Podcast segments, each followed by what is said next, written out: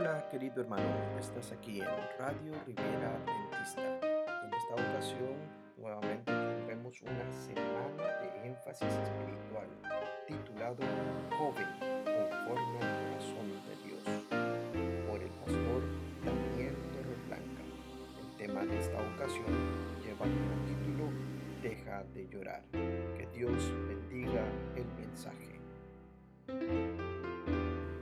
Déjenme hacer una oración, por favor. Querido Dios y Padre, por favor acompáñanos, dirígenos y úsame para compartir tu palabra. Permite que tu Espíritu Santo sea el invitado de honor y yo solo sea un instrumento en tus manos. En el nombre de Jesús te lo pido. Amén.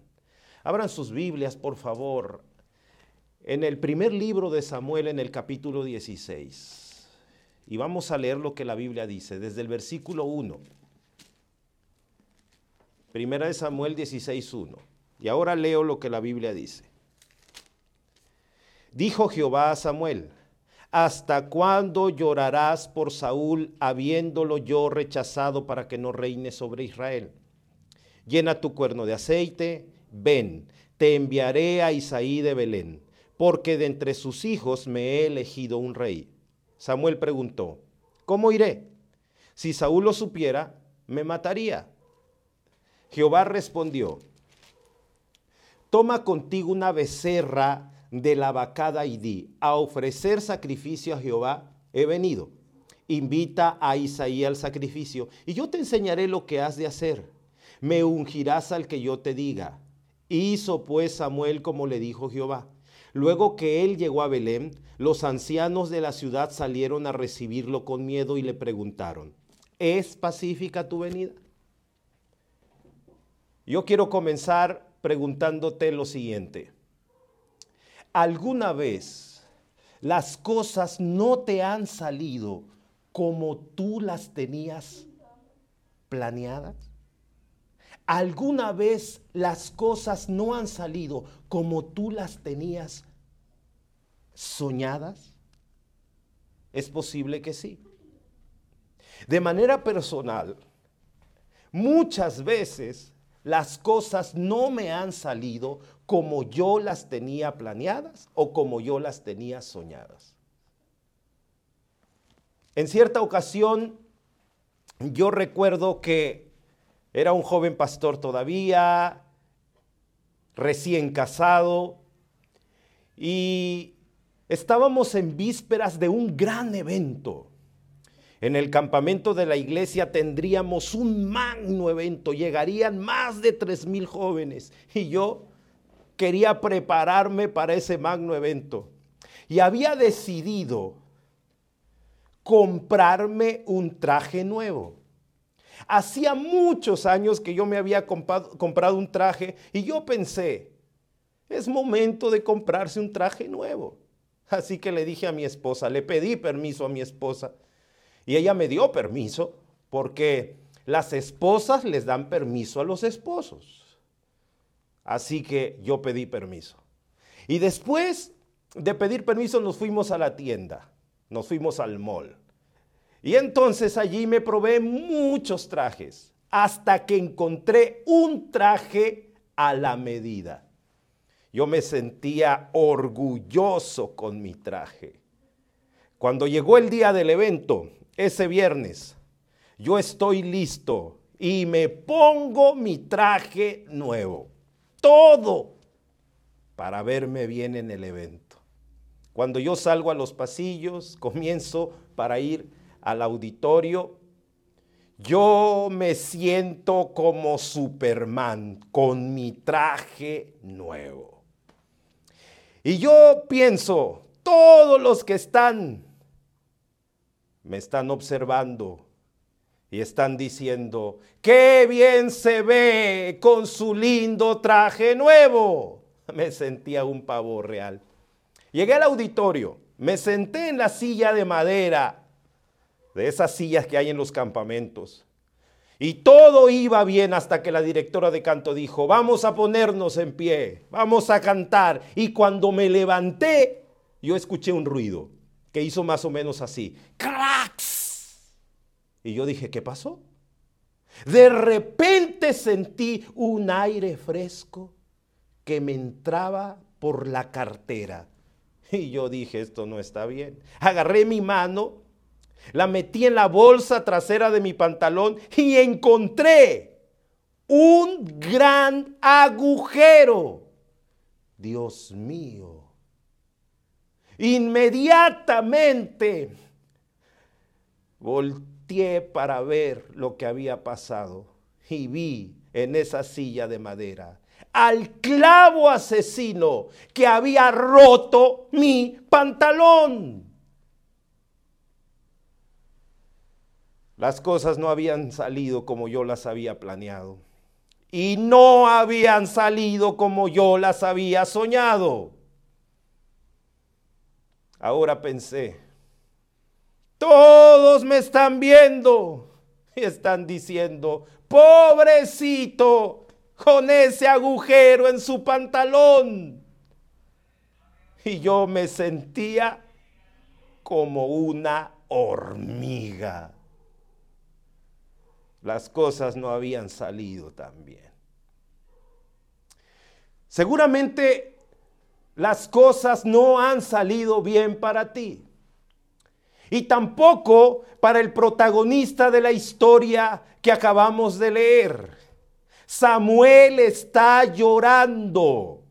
La Biblia dice que Samuel está desconsolado, llorando. Las cosas no han salido como las había planeado y no han salido como las había soñado.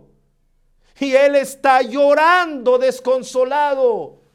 Resulta que Dios había rechazado a Saúl como el rey de Israel. Y Samuel amaba a Saúl, era su amigo. Y ahora que Dios había rechazado a su amigo, está triste llorando. De repente, la Biblia dice que Dios llega donde está Samuel y le dice estas palabras, ¿hasta cuándo llorarás a Saúl habiéndolo yo desechado para que sea el rey? Toma tu cuerno con el aceite y ve, irás a Belén de Judá y me ungirás al nuevo rey. Oh, mis queridos jóvenes, Dios llega hasta el profeta Samuel y le dice, Samuel, sécate las lágrimas. No es tiempo de llorar, es tiempo de trabajar. Samuel, sécate las lágrimas. Tenemos una misión que cumplir. Quiero preguntar esta noche. Le estaré predicando a un joven a quien las cosas no le han salido tan bien como las había planeado o como las había soñado. Y Dios te encuentra ahora en una piedra llorando porque las cosas no te han salido bien. Yo debo decir que hay cosas por las cuales llorar. Tal vez estoy predicando a un joven o a una señorita que entregó el corazón a otra persona, se enamoró perdidamente. Alguien te habló lindo y te enamoraste. Pero la otra persona de quien tú te enamoraste agarró tu corazón y metió un clavo y rompió tu corazón. Hoy estás llorando sentado, sentada en una piedra llorando. O le estaré predicando a un joven o a una señorita que soñaba con ser universitario, soñaba con ser profesional, querías entrar a la universidad. Pero alguien se interpuso entre tu sueño y tu vida y agarró un clavo, lo metió en tu corazón y hoy estás llorando porque tu sueño está frustrado, porque tu sueño no se completó. Dios te encuentra llorando en una piedra. O le estaré hablando a alguien a quien le destruyeron el corazón. Un día entraron a tu cuarto, se metieron a tu cama y alguien destruyó tu inocencia. Hoy recuerdas ese momento infame y todos los días lloras. Estás sentado, sentada en una piedra, llorando, maldiciendo ese día que destruyeron tu inocencia. O le estaré hablando a alguien a quien el virus asesino le destruyó lo que más amaba. Amabas a tus padres, amabas a tus hermanos y hoy ellos están en una tumba fría y tú estás con el corazón partido. Un clavo destruyó tu corazón y hoy hay un agujero en tu vida. Es papi, es mami, que ahora descansa en una tumba y estás llorando en una piedra. A ti, mi querido joven, que hoy te encuentras llorando, a ti, mi querida señorita, que hoy te encuentras llorando, Dios te dice, no es tiempo de seguir llorando. Sécate las lágrimas, Toma tu instrumento de trabajo, toma tu Biblia. Si cantas, toma tu micrófono. Si predicas, toma tu Biblia. Si eres de los clubes, toma tu pañoleta. Pero no sigas llorando. Levántate y ve a cumplir tu misión. Ve porque no es tiempo de llorar, es tiempo de trabajar. Ve y sécate las lágrimas, porque no es tiempo de lamentar, es tiempo de cumplir una misión. A mí me gusta la historia del hijo pródigo. Y yo me imagino muchas veces la escena cuando el pródigo está en el chiquero y de repente dice, ¿qué estoy haciendo aquí? Me levantaré e iré a mi padre y le diré, Padre, pecado contra el cielo y contra ti. No soy digno de ser llamado tu hijo, pero hazme por lo menos como uno de tus jornaleros. Y se levantó con valor y fue a su padre. Muchas veces yo he estado tirado, muchas veces yo he estado caído, muchas veces Dios me ha encontrado llorando y de repente Dios me dice, levántate como el hijo pródigo y ve a mis brazos, no he terminado contigo. Y Dios te lo dice a ti. Le estaré hablando a un joven que un día se fue de la iglesia Levántate y ve a los brazos de Jesús. Dios no ha terminado contigo. La respuesta del profeta es interesante. Después de escuchar a Dios, el profeta dice, ¿y cómo oiré? Si Saúl lo sabe, me mata. ¿Cómo oiré? Lo que el profeta está diciendo es, tengo miedo, tengo inseguridad. Y hay muchas razones para tener miedo y para tener inseguridad, más en los días en los que estamos viviendo. Yo sé que hay razones para tener miedo, yo sé que hay razones para tener inseguridad. ¿Qué va a pasar conmigo? ¿Qué va a pasar con mi futuro? ¿Qué va a pasar con mi noviazgo? Pero mira lo que Dios le dice al profeta. Dios le dice al profeta, y quiero leer, Primera de Samuel capítulo 16, versículo 3. Invita a Isaías al sacrificio y yo te enseñaré lo que has de hacer. Me ungirás al que yo te diga. ¿Qué es lo que Dios le está diciendo al profeta? Yo sé que hay razones para que tengas miedo. Yo sé que hay razones para que te sientas inseguro. Pero entiende esto, profeta. Yo te enseñaré todo lo que vas a hacer. En otras palabras, yo estaré contigo. Oh, mis queridos jóvenes, Dios promete estar con nosotros y enseñarnos todo lo que vamos a hacer. No estamos solos. Dios está con nosotros. Yo quiero que tú entiendas algo esta semana. Dios no es un concepto. Dios no es una teoría. Dios no es un libro. Dios es una persona y Él es real. Oh, mi querido joven, Dios es real. Y Él ha prometido estar contigo. Lo que Dios no ha prometido es que nunca tendríamos problemas. Lo que sí ha prometido estaría con nosotros. Y entiende esto. Si Dios está contigo, puedes pasar por tormentas, puedes pasar por dificultades, puedes pasar por crisis, puedes pasar por virus, pero vas a llegar a tu destino. Así que asegúrate de que Dios esté contigo. El apóstol Pablo decía en Romanos 8:31, ¿Qué pues diremos? Si Dios es por nosotros, ¿quién contra nosotros? Tu barca no va a naufragar, vas a llegar a tu destino. Y es lo que el profeta está entendiendo.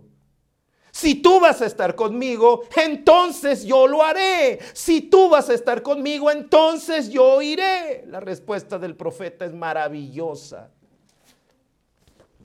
La Biblia dice, y ahora leo verso 4, hizo Samuel como le dijo Jehová. Hizo Samuel como le dijo Jehová. Samuel no le regateó a Dios. No le dijo, déjame más barato lo que me estás diciendo. Hazme un descuentito. No, no, no. No le regateó a Dios. Tampoco le hizo esperar a Dios. Déjame pensarlo. Dame chancita. No, no, no, no, no. Samuel inmediatamente hizo todo lo que Dios le dijo. Se levantó y se fue. Mi querido joven, ¿qué estás esperando?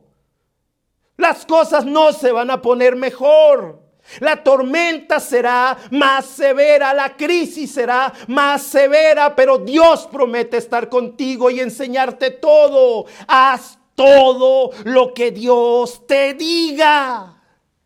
No regatees, no pidas descuento, no hagas esperar, date prisa, corre a los brazos de Jesús. Levántate y cumple tu misión. Dios no llama a los más capaces, pero sí capacita a los que Él llama. Por favor, levántate y cumple tu misión. En el año de 1992, en Barcelona, España, se llevaron a cabo los Juegos Olímpicos. Y hubo un momento que quedó marcado como el momento más emotivo de todos los Juegos Olímpicos. Era el 3 de agosto.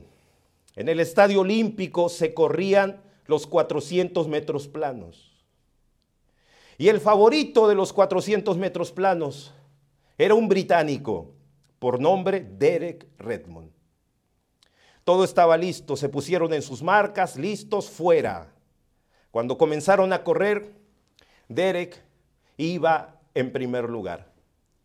Pero cuando llegaron a la mitad del camino, algo pasó. Derek se paró y se tomó la pierna derecha con un ritus de dolor. Cayó en la pista mientras todos los demás llegaban. Algunos festejaban, pero Derek lloraba de dolor tirado. El favorito se había quedado a la mitad del camino. De repente, Derek se levantó. Mientras llegaban algunas de las personas que auxiliaban de manera oficial en los Juegos Olímpicos, Derek comenzó a brincar con un solo pie, con un dolor intenso hacia la meta. Nada ni nadie le iba a impedir cumplir su sueño, llegar a la meta. Ya no importaba la presea, ya no importaba el dinero, importaba terminar la tarea. Con lágrimas, Derek iba hacia la meta. Los encargados oficiales de los Juegos Olímpicos le decían, ya no llegues, vamos, vamos a traer una camilla. Y él dijo, no, no, no, déjenme en paz, yo voy a terminar. La cosa estaba así cuando de la tribuna bajó alguien a toda velocidad. Como pudo se metió en la pista y llegó hasta donde estaba Derek.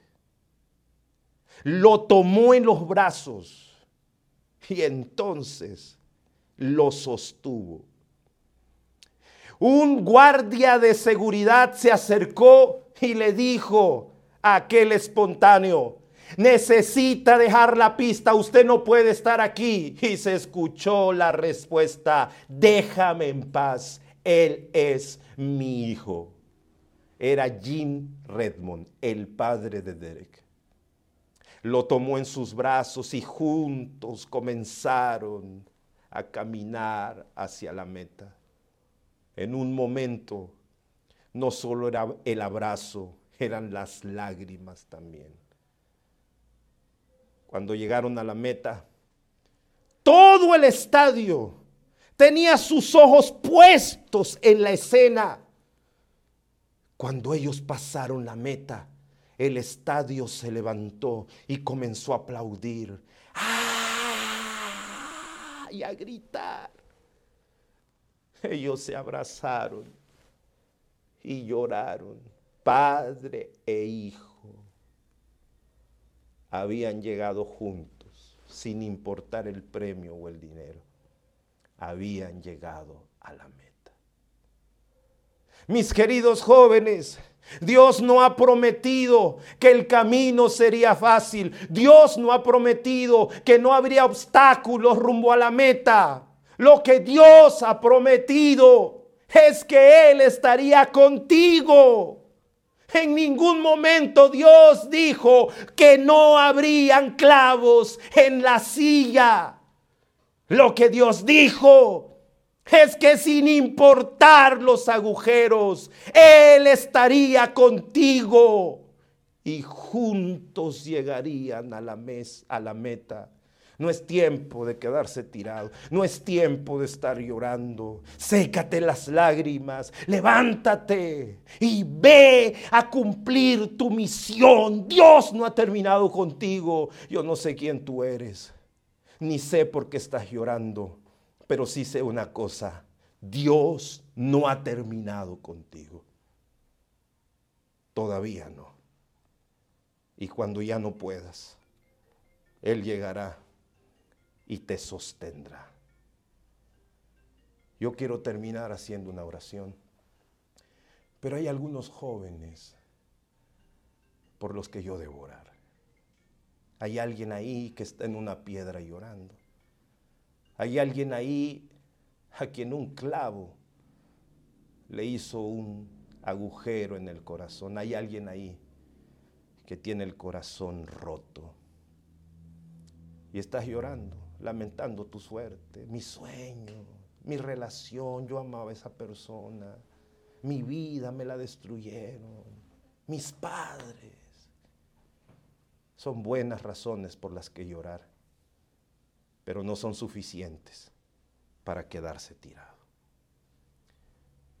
Ahora yo quiero pedirte que tú te levantes y que vayas a los brazos de Jesús. Y yo quiero que tú escribas, por favor, en el grupo, en el chat. Yo quiero que tú escribas, corro a los brazos de Jesús. Hay alguien que está llorando y que hoy quiere decirle al Señor, corro a los brazos de Jesús. Gracias por sintonizarnos. Síguenos a través de Facebook, Radio Riviera Adventista, a través de anchor.fm, como Radio Riviera Adventista. Déjanos tus comentarios y compártenos con tus amigos.